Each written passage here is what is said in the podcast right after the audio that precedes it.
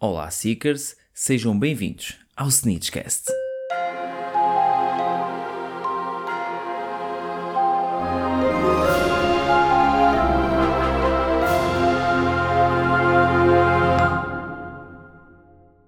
Olá, Seekers! Como é que estão? Está tudo bem com vocês? Eu espero bem que sim e que estejam protegidos acima de tudo. Seekers, hoje vamos falar da Fundação de Hogwarts. Este tema foi pedido por muitos de vocês no nosso Instagram, se não segues, snitch.cast. Este uh, tema foi, como eu tinha dito, muito pedido por vocês e eu coloquei uh, na semana anterior um, um, eh, um story para vermos como é que estávamos de casas, ok? Não criando aqui nenhum tipo de rivalidade, atenção, malta. Mas eu queria perceber como é que estávamos de, de rácio entre casas, ok? E tivemos aqui Gryffindor lá em cima, depois veio Slytherin, Ravenclaw e Hufflepuff empatados ali no número de pessoas em cada uma das casas. Espero que isto venha a aumentar tanto para os de baixo como para os de cima, para criarmos aqui uma família ainda maior e assim conseguirmos, como já tinha dito, e é sempre o meu lema dentro deste podcast, conseguirmos ter aqui uma comunidade para discutirmos Harry Potter, para discutirmos o mundo mágico que a J.K. Rowling nos criou e que estamos a ver que ainda vai aumentar. Já saiu a data de lançamento, entre aspas, eu coloco entre aspas porque é um sempre um, um se, não é? De Fantastic Beasts, penso que está para 2022, em junho ou julho, mas não há data em si confirmada e isto depende muito de como é que isto da pandemia se vai, um, se vai gerar. E agora com este alargamento até 2022, até acho que já não vão colocar uh, cenas com o Johnny Depp e vai ser tudo feito com o, com o novo ator. Que eu não me estou a lembrar do nome, só do último Mikkelsen. Não me estou, não me estou a recordar agora do primeiro nome. Tive uma branca.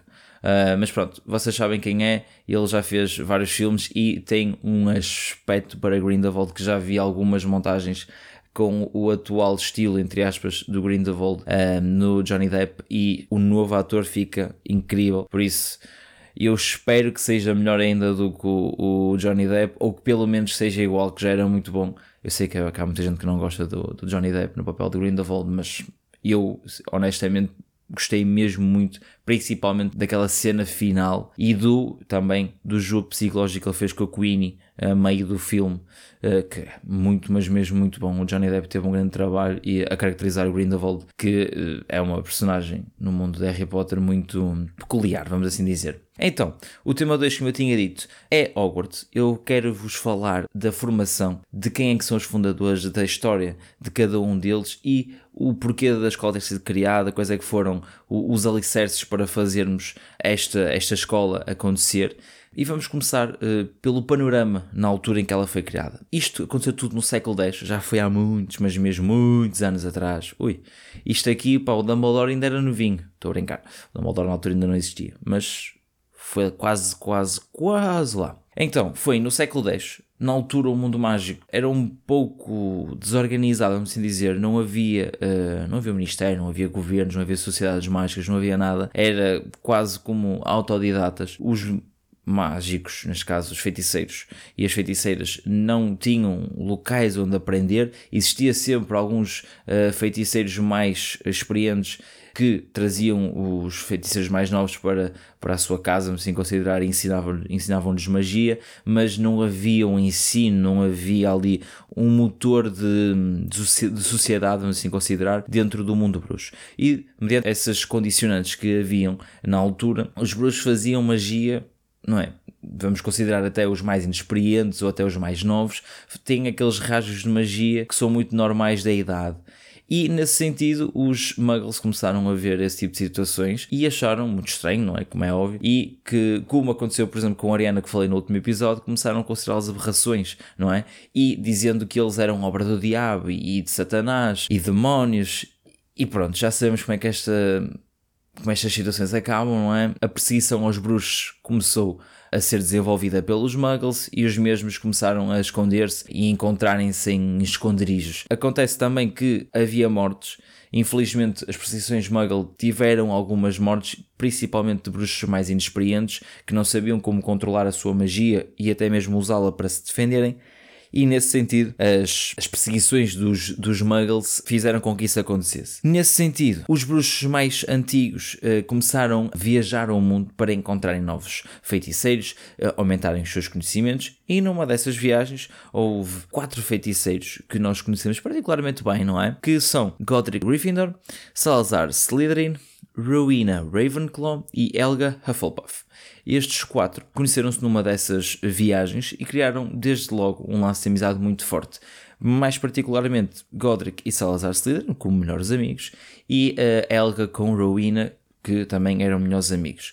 Até se suspeita que houvesse ali um, um trio romântico entre o Godric, Salazar e a Rowena.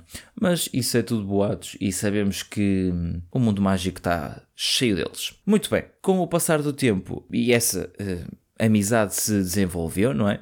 E como estavam perante essa situação das perseguições muggles, os quatro bruxos decidiram criar um sítio, neste caso um local, onde os bruxos mais novos conseguissem aprender magia de forma segura, uma forma, uh, bem, neste caso, de uma boa forma, isto é, terem pessoas que os conseguissem ensinar bem para que eles ficassem mais preparados para um futuro depois fora de Hogwarts, ok? Neste sentido, os quatro bruxos tiveram que escolher um local, um nome, tudo isso e eh, quando estavam à procura desse mesmo local, que foi a, situação primária que eles escolheram ehm, fazer, Rowena uh, teve um papel muito importante no, vamos considerar, no papel criativo uh, dos quatro. Isto é, Rowena escolheu, e como sempre, uma coisa não pode ser só, não é? Escolheu o local, escolheu o nome e ainda o animal que, se, que representa ou que simboliza Hogwarts. Agora, contando este este sonho, porque sim, tudo isto aconteceu derivado de um sonho que Rowena teve. Então, Rowena, eh, enquanto estavam à procura dos locais para escolher Hogwarts, não é? Um, Rowena teve um sonho onde ela estava a ser carregada ou conduzida por um porco cheio de verrugas diante de uma encosta eh, de uma colina. E onde no fundo dessa colina havia um lago muito negro, com uma água muito negra, e um, a Rowena ficou com esse, com esse sonho uh, bem marcado na sua mente e quando estavam à procura do local, encontraram um, um local nas terras altas da Escócia que Rowena quando o viu disse, não, tem que ser aqui, isto foi exatamente igual ao meu sonho, tem que ser aqui. Os três outros fundadores concordaram, não tinham problema nenhum, e assim foi. O local foi escolhido, foi aquele, e o nome à escola também foi feito uh, mediante esse sonho para Rowena que, neste caso, Hogwarts é a junção de duas palavras, Hog e Words. Hog pode significar porco ou javali e Words significa verruga. Neste caso aqui, porco mais verruga, porco com verrugas ou porco verruguento, vamos assim dizer.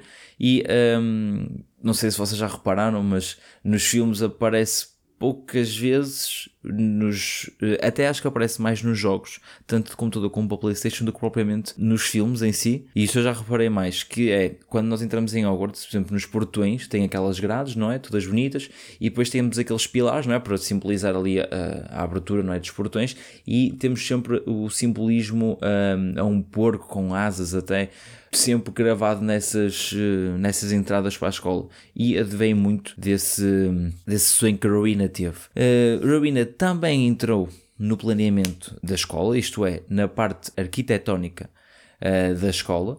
Teve a ajuda de um arquiteto de Hogwarts, que até então não temos muitas informações, ele só, só nos aparece representado em forma de estátua, segurando uma, vamos coisar uma maquete, uma mini maquete de Hogwarts e em, caso ela estava em volta dos quatro uh, animais que simbolizam as casas. E a Rowena foi ela que teve uh, o planeamento da escola e, e, ajudou o arquiteto a desenvolver esse mesmo projeto.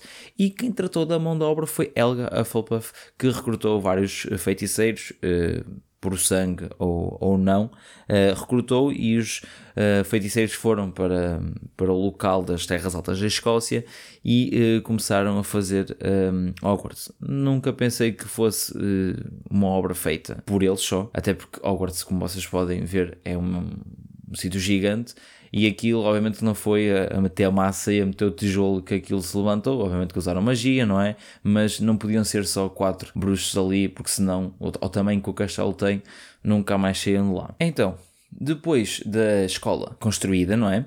Vamos então falar sobre a construção interna, vamos assim considerar com aspas, uh, do modelo de ensino e de como é que as, uh, as pessoas eram selecionadas para dentro de Hogwarts.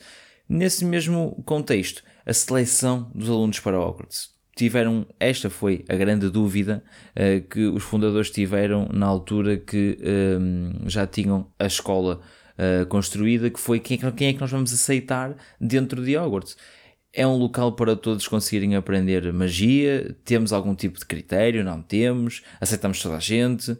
Foi sempre essa a dúvida. Havia uh, fundadores que diziam que só os mais pu os puros de sangue é que poderiam entrar, porque senão iríamos estar a colocar muggles dentro da nossa cultura e não era essa a intenção outros diziam que só os corajosos e os, um, e os bravos é que podiam entrar, outros diziam que uh, só os mais ecléticos e os mais inteligentes é que poderiam entrar, e havia uma outra pessoa, não é? Que, a meu ver, é a melhor das uh, quatro pessoas a fundar Hogwarts, que dizia que tragam-me apenas alunos, quero fazê-los felizes, o resto que se vocês entenderam. Neste sentido, a primeira fundadora que eu quero falar aqui é Helga Hufflepuff. Helga uh, nasceu no século X, como já disse, e todos eles nasceram no século X. Uh, nasceu nos vales do país de Gales. Helga é o nome feminino uh, de Helgi, que vem do nome nórdico Helgar, que significa santo ou abençoado. Hufflepuff vem da expressão huff and puff, que é uma onomatopeia quando se faz algum tipo de esforço ou trabalho mais árduo, vamos assim considerar, que é aquele de. Pronto. É basicamente isto. Uh, e juntou-se esses dois termos e deu a full puff. A Helga era uma feiticeira focada, trabalhadora, conhecida por ser meiga, paciente, gentil e prestável. Ela, desde sempre, quis ajudar e não ajudava só feiticeiros uh, e criaturas mágicas, mas também ajudava muggles e criaturas também do mundo muggle. Todas elas uh, não uh, tinham diferenciação para Helga, que mesmo com as perseguições dos muggles sobre os feiticeiros, Helga não deixava de ajudar os mesmos um, nessas condições. Helga também defendia a igualdade social entre os povos. Foi ela que, e não sei se sabiam, mas vão passar a saber, foi ela que levou os elfos para Hogwarts. E eles trabalhavam nas lides domésticas e para fazer os banquetes, uh, das refeições para os alunos e etc. Agora vocês pensam assim ou perguntam-me assim: Porra, Miguel, mas a comida não era tipo vum e ela aparecia? Era vum, ela aparecia, mas não era vum, ela era feita, ok? A grande questão aqui é que nos livros, nos livros, peço desculpa, nos filmes, infelizmente, não passa essa, um, esse lado, vamos assim considerar, de Hogwarts, que Hogwarts tinha elfos domésticos a trabalhar lá. Olha, posso-vos dizer, isto já é também um tema que vou falar num outro episódio, o Dobby chegou a trabalhar lá. O Dobby chegou a trabalhar em Hogwarts. E quem lê os livros sabe, mas quem viu os filmes não tem percepção que existia esse, esse mundo dentro de, de, de Hogwarts. Neste caso aqui, os escravos, uh, os escravos, os elfos eram feitos de escravos nas casas e nos seus masters, vamos assim dizer, e Helga o que fez foi uh, resgatar esse, esses elfos que viviam em péssimas condições e eram uh, extremamente maltratados e um, levou-os para Hogwarts. Helga, na altura, quis até uh, pagar aos elfos devido ao trabalho que eles tinham, e os elfos, menos na cultura dos elfos, não aceitam esse tipo de pagamento, acham até insultuoso o fazerem, então é a única coisa que lhes deu, e eu quando digo a única, para eles é gigante, que foi um bom ambiente de trabalho, boas condições de, de vida e eram bem tratados. Eram considerados elfos felizes, vamos assim dizer. E isto, eh, para os elfos, foi um gesto por parte da Helga muito grande e agora pensem que ela até lhes queria pagar. Um, e foi assim que ela conseguiu resgatar uh, uma cota ainda considerável de elfos de casas onde não, não eram bem tratados e foram para Hogwarts trabalhar e são muito felizes por isso.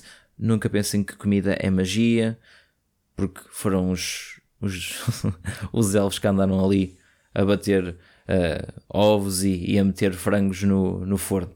Por isso, nunca pensem que, que é tudo fácil no mundo mágico. Hein? Não, é tudo fácil. Não é o Dumbledore fazer assim uns gestos com os braços que a comida aparece do teto. Não. Há ali muito trabalhinho atrás. Percebem? Vejam lá. Continuando. Helga era uma bruxa incrível, como eu já tinha dito, mas tinha ali um dote especial uh, para além da magia. Isto é, a área uh, que Helga dominava com toda a sua mestria era a culinária. É verdade. A Helga inventou várias receitas que até hoje são feitas nos banquetes de, de Hogwarts. Eh, na altura, Hogwarts, quando foi criada, Helga fazia bastantes festas e as festas da Helga eram as festas que toda a gente queria ir. Mas quando eu digo toda a gente, era toda a gente queria ir às festas da Helga, ok? Não era como, como as festas do Slughorn, que tinha que haver convites e que serviam comida que não lembrava o menino Jesus, mas Helga fazia umas boas festas e era a melhor host das festas de Hogwarts no século X. Props para Helga, que um, dava as melhores festas em Hogwarts. Muito bem, Helga foi professora em Hogwarts durante muitos e muitos anos eh, ela tem a casa, como eu disse, de Hufflepuff.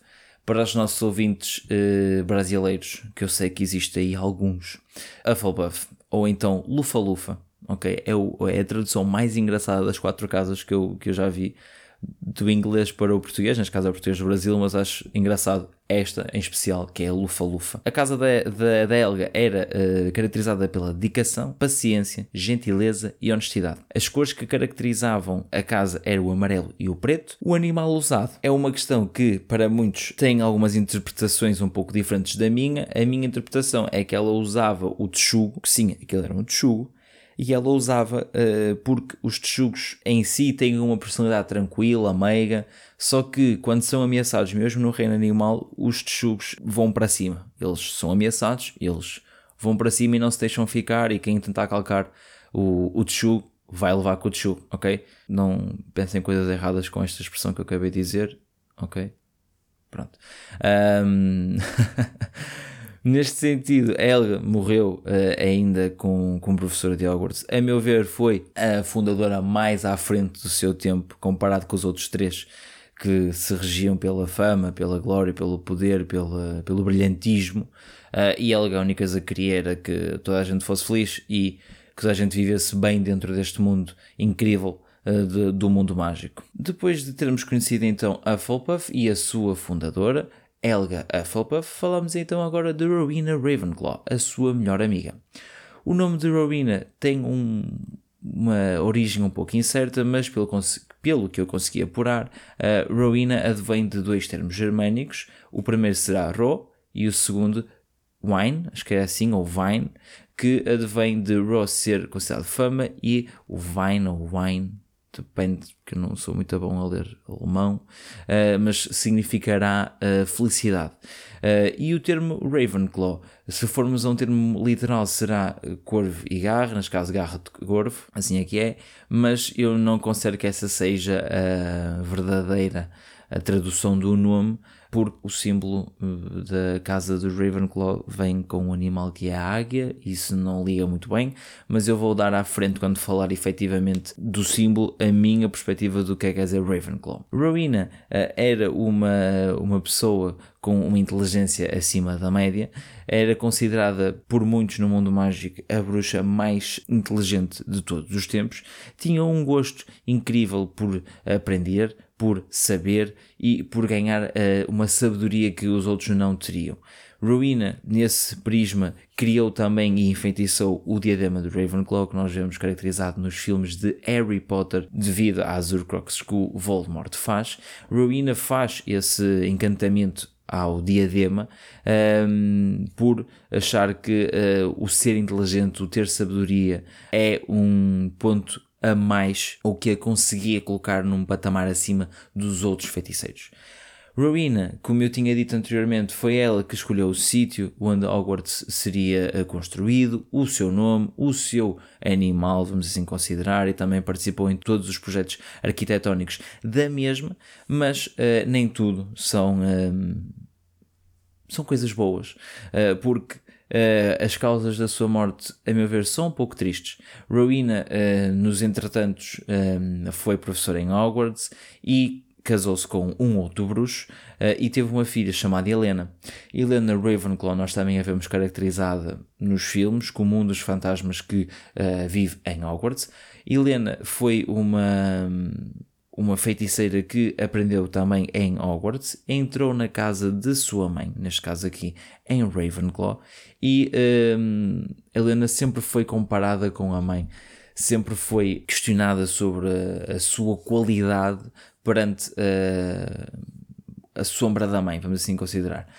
Helena não conseguiu, não aguentou a pressão de estar sistematicamente a ser comparada com a mãe e estar sempre uh, a, ser a ser posta em causa a sua qualidade como feiticeira por não ser tão boa como a própria mãe. E então Helena quase no final da sua uh, no seu percurso académico em Hogwarts um, fugiu para a Albânia roubando uh, o diadema da sua mãe pensando ela que sem o diadema um, a sua mãe não iria conseguir ter o brilhantismo que tinha na altura. Já para uh, referir uh, que o diadema foi criado por Rowena, onde o encantamento que ela faz potencializa a capacidade mental de quem utilizar aquele diadema. Por isso é que Helena um, quis roubar o diadema à mãe e assim um, fazer com que ela não fosse tão brilhante como era, mas sejamos muito sinceros, a Rowena não precisava desse diadema, porque ela em si já era uma mente brilhante. Neste caso aqui, o porquê de dizer que a morte é um pouco triste neste sentido, porque Rowena adoeceu devido a dois grandes desgostos que teve. O primeiro, como é óbvio, foi a filha ter fugido para, um, para as florestas da Albânia com o seu diadema e o sentimento de culpa que a mãe sentia por nunca ter reparado naquela situação e nunca ter feito com que a filha se sentisse bem, uh, mesmo estudando em Hogwarts. O segundo desgosto advém já da situação que vos vou falar a seguir, que é uma, uma questão sobre os fundadores que uh, deixou Rowena profundamente triste e isto levou a que ela adoecesse e posteriormente uh, falecesse. Rowena teve um último desejo e eu vou contá-lo num episódio que vão ter mais para a frente e quero que façam esta ponte de ligação porque ela teve um último desejo onde pediu algo a alguém e essa pessoa não o conseguiu fazer. E isso advém para outra história, para outro episódio, que eu já prometi anteriormente que iria fazer e vou fazê-lo muito, muito possivelmente em janeiro de 2021. Ok, malta? Por isso, estejam atentos e façam aqui a, a ligação, porque também é um, um tema muito, mas mesmo muito bom que eu, que, eu, que eu vos vou trazer. Neste caso aqui, Ravenclaw ou Corvinal tinha como uh, pilares da sua uh, seleção a inteligência, a sabedoria e o individualismo. A cor era o azul e o bronze. Era usada a águia como simbolismo da sabedoria e também por conseguir voar a altitudes que os outros não conseguiriam e ter assim então uma visão privilegiada e com mais noção de uma uh, grandiosidade diferente, não é? Neste sentido, vem a minha segunda uh, perspectiva do nome Ravenclaw, que será Raven como termo escuro, que também pode ser utilizado, e Claw de garra, neste caso, uma garra escura. E é o que a águia tem, que é, são garras escuras. Logo, eu aqui um, coloco a minha, as minhas fichas, vamos assim dizer, um, como uh, será esse um, o termo que, que, se tem que usar quando se fala de Ravenclaw e a sua composição no nome. Neste sentido, um, Ravenclaw está uh, finalizado. Vamos passar então agora para o primeiro homem fundador, que será Godric Gryffindor. Godric nasceu em Godric Hollow. Na altura não era Godric Hollow ainda, Godric nasceu numa terra onde tinha muita vegetação seca, uma planície um pouco deserta, mas que com o levar dos anos foi aglomerando pessoas e foi criando uma vila. A vila um, foi um, criada e posteriormente foi dado o nome de Godric devido aos seus feitos, uh, como um feiticeiro e o criador também de, de, de Hogwarts, não é?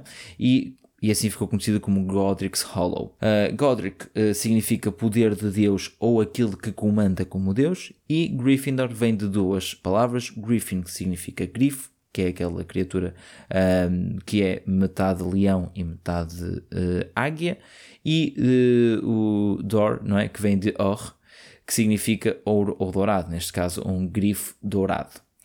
Uh, Acredita-se que uh, Godric Gryffindor seja um Half-Blood ou até mesmo um Mudblood, pois uh, ele era o, o, fundador que era muito contra o que Salazar Slytherin, que é o fundador que eu vou falar a seguir, defendia que era a pureza do sangue. Para Godric, qualquer pessoa que tivesse sangue mágico poderia e deveria ter o direito de aprender em Hogwarts. Neste sentido, uh, Godric era conhecido por ser um duelista incrível, uh, não só nas batalhas contra feiticeiros, mas também contra uh, os Muggles. Godric tinha já um sentido de justiça muito à frente do seu tempo, pois a maior parte dos feiticeiros, quando tinham alguma confusão com um Muggle ou alguém que não fosse do mundo mágico, atacavam esse mesmo, esse mesmo Muggle com a sua varinha, os seus poderes mágicos, mas Godric não.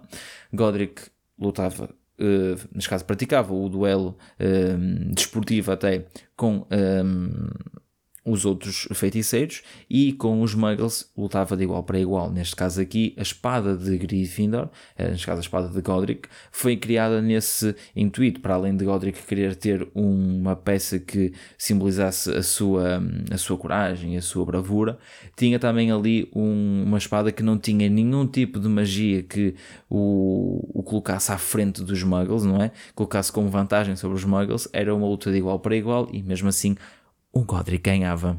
Já que falamos em espada, a espada foi uh, pedida por Godric ao rei dos uh, goblins na altura, que era o Ragnut I. Uh, Ragnut uh, recebeu todas as ordens que Godric tinha sobre o, o, modelo de como queria a espada, os detalhes, todo o, o, seu desenvolvimento foi dado por Godric para uh, Ragnut. Que fez a peça, uma, e vocês veem essa peça nos filmes caracterizada uma espada incrível, cheia de detalhes, especialmente no punho, com bastantes rubis e com, muita, um, com muito detalhe. Neste sentido, Ragnuk, uh, quando acabou a espada, uh, olhou para ela e disse: Uau, fiz um bom trabalho, mas que lindo. Acho que não vou devolver. Mas ele pensou assim: hum, se eu não devolver, ele já pagou. Pá, fica um Ishigen uma confusão com o Godric. Pá, se calhar não. Se calhar vou dar a espada, não é?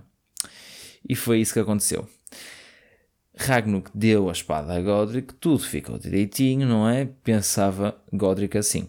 Só que Ragnuk ficou sempre com aquele bichinho de querer ter a espada para ele, por ser um trabalho tão bonito. Uh, e nesse sentido, uh, Ragnuk criou um boato dentro do mundo dos goblins a dizer que a espada foi feita por ele, tudo muito bem, só que Godric não tinha pago, tinha roubado a espada aos goblins. E isso fez com que os, uh, os seus fiéis, vamos assim considerar, uh, fossem atrás de Godric uh, para irem resgatar, entre aspas, a espada roubada. Godric, quando se deparou com isso, não matou nenhum dos, dos goblins e feitiçou-os para voltarem para o buraco de onde eles tinham vindo. E por essa. Um, e por essa razão indicou também aos goblins para um, ehm, deixarem a mensagem ao seu rei Ragnuk que uh, da próxima vez que aparecessem lá para roubar a espada que não iriam regressar. Foi isto que Godric disse. Se lhes, se lhes ia cortar a cabeça, não sei. Mas poderia haver ali uma grande possibilidade, sendo que a espada ali era engraçado. Mas, uh, já agora, uma curiosidade, lembrei-me agora. Vocês sabiam que para um, serem considerados os reis uh, dos goblins não têm que ser o melhor uh, na parte política, nem o melhor na parte dos duelos e tal? Vocês sabiam isso? Pois, mas lá supostamente o rei era aquele que forjava as melhores peças, que fosse o melhor artesão e o melhor orifes. Basicamente, o, o que tivesse a melhor mão de obra é que era considerado o, o rei do, dos goblins. É um método de seleção um pouco diferente, mas é, é um mundo mágico. Não queremos que nada fosse igual ao, ao nosso mundo muggle, não é?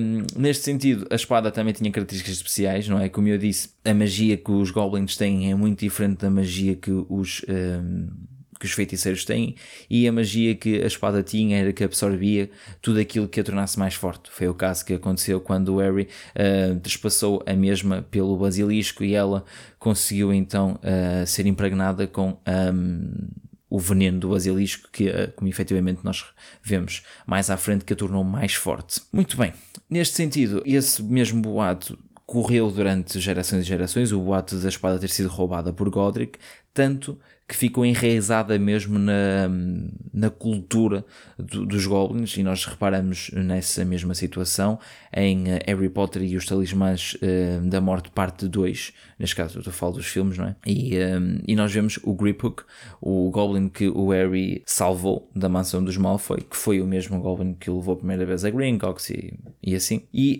um, nesse, nessa negociação em que ele queria entrar em Gringotts, o, o Harry, o Ron e a queriam entrar em Gringotts para conseguirem uh, vasculhar, vamos assim dizer, o, o cofre da Bellatrix Lestrange. O Goblin não quis nada, não quis ouro, não quis moedas, dinheiro, nada, nada, nada. Ele só queria mesmo era a espada, porque ele aparecendo dentro da comunidade dos Goblins com a espada que supostamente tinha sido roubada por Godric, e ele ia ser o maior da terra dele, e pronto. Uma coisa que felizmente não aconteceu porque a espada, para além do poder mágico de ser impregnada por, uh, por aquilo que a faz tornar-se mais forte, também foi enfeitiçada por Godric para ser presenteada a qualquer Gryffindor que uh, mereça e que precise dela. Por isso, vai buscar a Gripbook. Uh, continuando. Uh, Godric também era um especialista em transfiguração, faz-vos lembrar um bocadinho de Dumbledore, não? Eu também. Acredita-se que Godric, por, ter, uh, por não ter deixado nenhum uh, descendente, uh, como eu tinha dito, deixou o tal legado da, da espada de, de Godric Gryffindor, com a situação dela ser disponibilizada para todos os verdadeiros Gryffindor que precisassem dela. E ainda bem que isso aconteceu. Mais uma vez, Go Neville, Gryffindor ou Grifinória uh, tem como os pilares da sua seleção a coragem, determinação, ousadia e lealdade. As suas cores é o vermelho e o dourado e tinham o leão como símbolo uh, da coragem, não é? Acho que era fácil de interpretar este, este símbolo aqui de Gryffindor. Uh, sobre a morte de Godric não temos grande informação, não, não teve nenhuma causa especial, foi mesmo morte natural, com o tempo, não é? Toda a gente morre. E agora falamos, uh, por último, em Salazar Slytherin. Salazar é uma referência a António Salazar, o ditador português que foi o criador do Estado Novo, mas uh, há quem acredite que não é uh, este, esta a referência, mas sim que veio do, do espanhol, nome Salazar, que significa sala, salão. Eh, eu não acredito muito, gosto de pensar que seja pelo, pela referência a António Salazar, porque faz um bocadinho de sentido uh, devido à personalidade que Salazar Slytherin tinha. Uh, no segundo nome de Slytherin uh, é composto por dois termos, Sly, que significa astuto, onde nós vemos muitas das vezes o chapéu selecionador um, a caracterizar um, Salazar por ser um, um, uma pessoa astuta. E Slither, que significa rastejar, uh, que é o meio de locomoção de, das cobras, não é? Que é algo que está muito intrínseco na personalidade de Salazar Slytherin. Salazar Slytherin fala serpentes e sempre quis que essa característica fosse bem vincada na sua personalidade, fazia-o sempre que podia para se tornar superior aos outros uh, feiticeiros. Salazar Slytherin teve uma relação muito grande com répteis devido à área onde cresceu e nasceu, que foi no, nos pântanos de Fen, e por essa razão tem esta ligação tão um, grande com o, o, mundo das cobras e dos répteis. Conhecido por língua de serpente, uh, tinha como uma das suas maiores virtudes ser legilimens, que uh, não é nada mais nada menos do que conseguir penetrar na mente de outra pessoa. Não confundam com ler mentes, porque se dizermos a um legilimate skill ler mentes, somos capazes de levar assim com um bom stupefy. Isto não é engraçado, porque eles não gostam que achem que a arte de, do Legilimens é apenas e só ler mentes. E, não é, efetivamente. Legilimens é ser alguém que consegue uh, penetrar nas várias camadas da mente, que consegue interpretar e até mesmo colocar memórias ou sonhos uh, que não são realidade dentro da mente de alguém e assim uh, conseguirem controlar a pessoa, controlarem a mente dessa mesma pessoa o facto de ele ser legilimens não é algo muito usual no mundo do bruxo, um, é, uh, neste caso, é uma, uma característica que acompanha muitas das vezes os bruxos com um grande talento. Pode ser uma coincidência, pode não ser, mas a verdade é que uh, bruxos com um grande talento são uh, mais propícios a ser legilimens, vamos assim dizer. Uh, um estudioso e muito talentoso em todos os campos da magia, principalmente na negra, ele tinha uma sede muito grande de poder e de, e de neste caso, superioridade perante os outros os outros, os outros feiticeiros. Salazar era especialista em poções, não sei se vos faz lembrar um bocadinho Snape, mas pronto, e também era um professor que tinha, como eu disse, um grande interesse em ensinar artes das trevas. Uh, os outros fundadores não eram muito. Uh, não eram muito. Como é que eu hei de explicar? Eles não apoiavam muito esta ideia do Salazar para implementar uh, não a defesa contra as artes negras, mas a aplicação das artes negras mesmo uh, no seu currículo de ensino em Hogwarts. E essa negação por parte dos outros fundadores fez com que Salazar criasse um, um outro sítio que pudesse eventualmente ensinar um aluno ou outro algumas, algumas coisas menos menos boas, não é? E agora vocês perguntam, ah, onde é que ele criou, o que é que ele fez? Pois, não sei se vocês sabem, mas passam a saber que um, a sala comum dos, um, dos Slytherin era nas masmorras, neste caso era no menos um ou menos dois do castelo, vamos assim considerar, trocando por termos muggles, um, e, esse, e, e, na sala comum, e eles estavam por baixo do castelo, e aí foi um, onde Salazar Slytherin criou um sítio que, eh, não sei se vocês estão a conseguir ligar os pontos, uh, ele conseguia um, ensinar sem ser detectado pelos outros fundadores um, as suas magias negras. E este sítio é nada mais, nada menos do que a Câmara dos Segredos. Sim, a Câmara dos Segredos foi criada para este fim. Não foi criada para alojar um monstro, uma besta, que vai limpar Hogwarts dos, uh, dos sangues não puros, ok? A Câmara dos Segredos teve, teve como principal função ser um local onde um, Salazar Slytherin ensinava os seus, um, os seus alunos, principalmente, e nas, principalmente não, só os Slytherin é que tinham acesso àquela Câmara uh, e era para os ensinar uh, as artes negras e outro tipo de, de feitiços. Um, neste sentido, uh, Salazar Slytherin fez uh, várias, uh, vários pedidos aos fundadores. Uh, um deles foi passado anos mais tarde, em que as perseguições aos feiticeiros estavam a aumentar pela parte dos muggles e Salazar Slytherin decidiu reunir-se com os outros fundadores e discutirem essa mesma situação, porque Salazar acreditava que teria que retirar todos os alunos que não fossem puro sangue de Hogwarts, depois isso iria um, potenciar o, o acesso dos muggles ao mundo, entre aspas, mágico, e ele não queria isso. Todos os fundadores claramente que negaram e principalmente Godric negou essa, esse pedido de, de Salazar e a discussão fica um bocadinho acesa. E quando eu digo um bocadinho, uh, foi mesmo acesa porque houve um duelo entre os dois. Godric e Salazar protagonizaram um dos duelos uh, mais antigos no mundo bruxo e também o, um dos mais importantes. No meio deste duelo, estamos a falar de um exímio uh, duelista que era Godric e um bruxo muito talentoso, principalmente em magia negra, que era Salazar. Dentro deste duelo, quem é que ganhou? Godric Gryffindor. Quando Godric ganhou uh, Salazar, a meu ver, pela vergonha de ter perdido, não se quis manter uh, em Hogwarts. Não acho que ele tenha sido expulso pelos outros fundadores por ter perdido o duelo ou pelas suas ideias, porque senão nunca teria uh, feito parte da fundação de Hogwarts e ter durado tantos anos.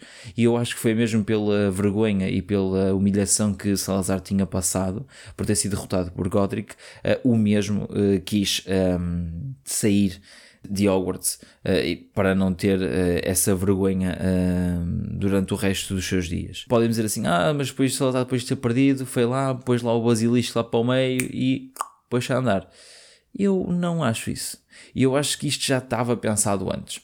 Isto é, o Salazar, uh, por ser um Legilimens, consegue prever ou, ou antever os movimentos das pessoas e percebe o que é que, que elas estão a pensar. E eu acho que o Salazar já tinha uh, todo este plano traçado, já com a possibilidade de ter uma negação. E quando eu digo ter a possibilidade de ter essa negação, é mesmo o facto de ele ter feito já uh, planos de uma vingança para um possível um, para um possível confronto que houvesse, não é? Ou uma derrota perante uh, a ideia que ele defendia, e foi aí que, a meu ver, ele criou o basilisco. Que já agora, para quem quiser ter a receita de um basilisco, é apenas e só um ovo chocado por uma rã. É apenas isto, e criamos um basilisco. Depois mandem-me fotografias para o Snitchcast com o, o vosso basilisco criado, está bem? Porque era assim, era assim que se criavam basiliscos. Um, Salazar, eh, a meu ver, fez toda esta, uh, todo, todo este planeamento perante a situação e como ficou ele uh, a perder, não é?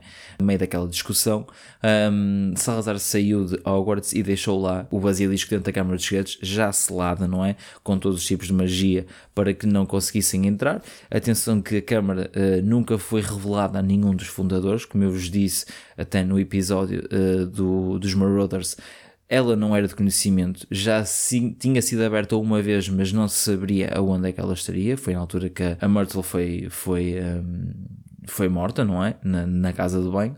E um, nesse sentido, o Salazar criou esta, esta besta, não é? Para limpar, entre aspas, os um, não puros de sangue de Hogwarts. Como é que eu me baseio nesta, nesta situação dele ter criado o basilisco e por aí fora?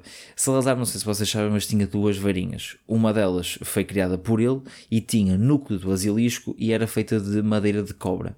Uh, essa varinha poderia ser usada por um descendente ou um herdeiro. Isto porquê? E só nestes dois casos é que ela podia ser usada. Porque ela era adormecida em serpentes. Ok? Ela era uh, ativada em serpentes. Logo, só um, um, descendente ou um herdeiro poderia utilizar a varinha que uh, Salazar teria feito.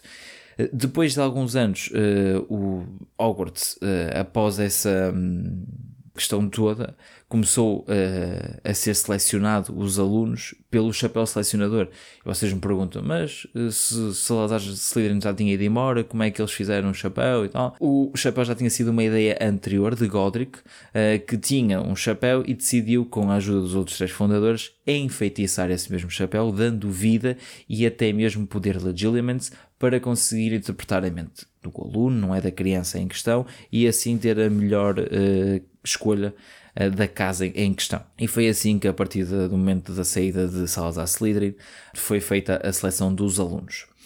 Eh, depois de alguns anos desta situação, Hogwarts decidiu adotar um sistema de canalização Muggle. Isso fez com que a Câmara dos Segredos uh, estivesse, um, ehm, vamos considerar, em perigo, pois uh, o sistema de canalização iria tapar as entradas, vamos assim considerar, para um, a entrada da Câmara. Corvinus Gaunt, que era um descendente de Slytherin, uh, a quando esta situação criou o lavatório escondendo uma das saídas uh, que daria acesso à Câmara dos Segredos, não é? À porta que nós vimos representada nos filmes com aquelas cobras, em que teria que ser aberta igualmente também em serpentes, e um, fazendo com que o verdadeiro herdeiro ou até mesmo os descendentes pudessem ir e usufruir da Câmara. Qual é que é a diferença entre um descendente de Slytherin e um herdeiro de Slytherin? Ambos uh, conseguem falar serpentez, só que o que diferenciava o descendente do herdeiro é que o herdeiro teria a coragem de fazer aquilo que Salazar Slytherin queria, que era largar a besta em Hogwarts e fazer com que todos aqueles que fossem uh, que fossem impuros, vamos assim considerar, fossem uh, eliminados e assim manter a pureza dentro de Hogwarts. A única diferença era mesmo essa. O descendente não tinha a ideologia que tinha Salazar Slytherin, porque podia partilhar das mesmas eh, características e das mesmas. Um, ehm, virtudes, mas não tinha a mesma maneira de pensar, não tinha o mesmo objetivo e só o verdadeiro herdeiro, que foi o caso de Tom Riddle, um, ehm, teria essa, um, essa mesma missão e foi ele que soltou o basilisco que matou a Money Myrtle, que depois ficou como a fantasma da Casa de Banho das Raparigas. Neste sentido, um, e já com uh, toda a história de Salazar Slytherin uh, abordada aqui, uh, falta-nos falar então da casa em si, a casa que ele deixou em Hogwarts. Uh, a casa teve o nome de Slytherin, ou Sonserina, uh, onde os pilares que caracterizavam a mesma seriam o individualismo, a astúcia, a ambição e a autopreservação. As cores que foram selecionadas para a casa é a cor verde e prata, e ele usava a cobra como um animal, pois uh, Salazar queria mostrar a sua superioridade por ser uma pessoa que conseguia falar com as serpentes e, um, e com isso deixou essa marca registada no seu. Um, no seu brasão em Hogwarts. E assim foi a história de Salazar Slytherin em Hogwarts. E ele, depois de Hogwarts, não temos nenhuma informação sobre aquilo que ele fez. Sabemos que ele teve, após a sua saída de Hogwarts, uma linhagem de descendentes, que inclusive depois até formaram uma ou outra escola uh, na América do Norte, que é uma escola que atualmente é falada devido a Fantastic Beasts, que é a escola de, hum, de Ilvermorny. Um, se pretenderem também um episódio do podcast sobre outras escolas que existam uh, e que sejam conhecidas, como é claro, pela, pelo mundo mágico, digam que eu também posso fazer, não tem problema nenhum, até acho um tema interessante porque foge um bocadinho daquilo que nós já conhecemos e passamos a conhecer outro tipo de, de tradições, porque existem outro tipo de tradições. Por exemplo, eu posso vos dizer que o processo de escolha das casas uh, na escola que vos falei anteriormente na América é um sistema completamente diferente, não existe nenhum chapéu selecionador é outra maneira de ter a escola, é outra perspectiva daquilo que, que nós temos cá e, e é engraçado sempre comprar essas, essas situações. E uma última coisa antes de me despedir de, de vocês, Seekers, eu quero que também me digam qual é que é o vosso fundador de Hogwarts favorito. Não necessita de ser o fundador da vossa casa, mas qualquer um deles e que justifiquem não é, o porquê de gostarem uh, ou da Helga, ou da Rowena, ou do Salazar, ou até mesmo do Godric. Uh, pronto, por esta semana é tudo. Espero que tenham gostado deste episódio. Se gostaste, partilha nas suas redes sociais, identifica o podcast. Podes também seguir, se ainda não segues o podcast no Instagram, é snitch.cast uh, e assim não perdes nenhuma das novidades e participas também nas perguntas e respostas que, que temos por lá, nos quizzes e também, como eu tinha dito na semana anterior, uh, quero fazer uh, um género de umas imagens muito engraçadas para vocês adivinharem ali um quem é quem, uma coisa assim bastante engraçada que eu também já tenho essa ideia há algum tempo.